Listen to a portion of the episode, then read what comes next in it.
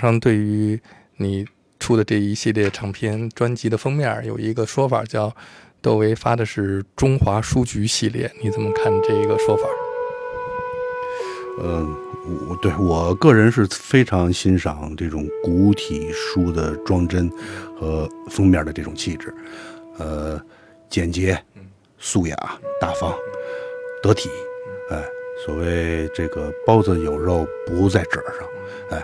嗯，因为我们的这个内容的这个量，呃，而是是这个使我们还是觉得应该选择一个统一的这个封面来来呈现，所以简约吧，嗯，采用这种简约的呈现方式。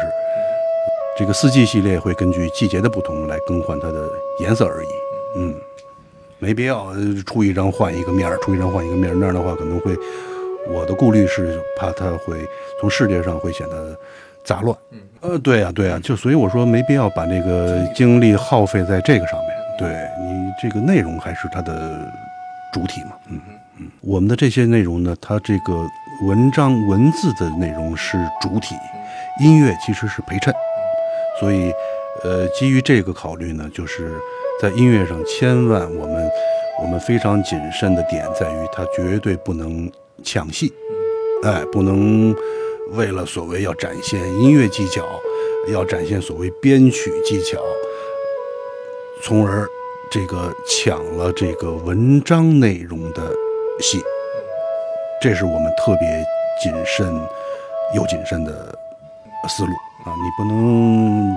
拿这些封面来来来，所谓夺眼球，这个是不可取的。所谓民智不可欺啊，士气不可辱，对吧？大大家有明白人，你不能把人观众听众都当傻子，对吧？人大家一看明白的人他就明白了，不明白的人你再怎么跟他说呀，也是废话。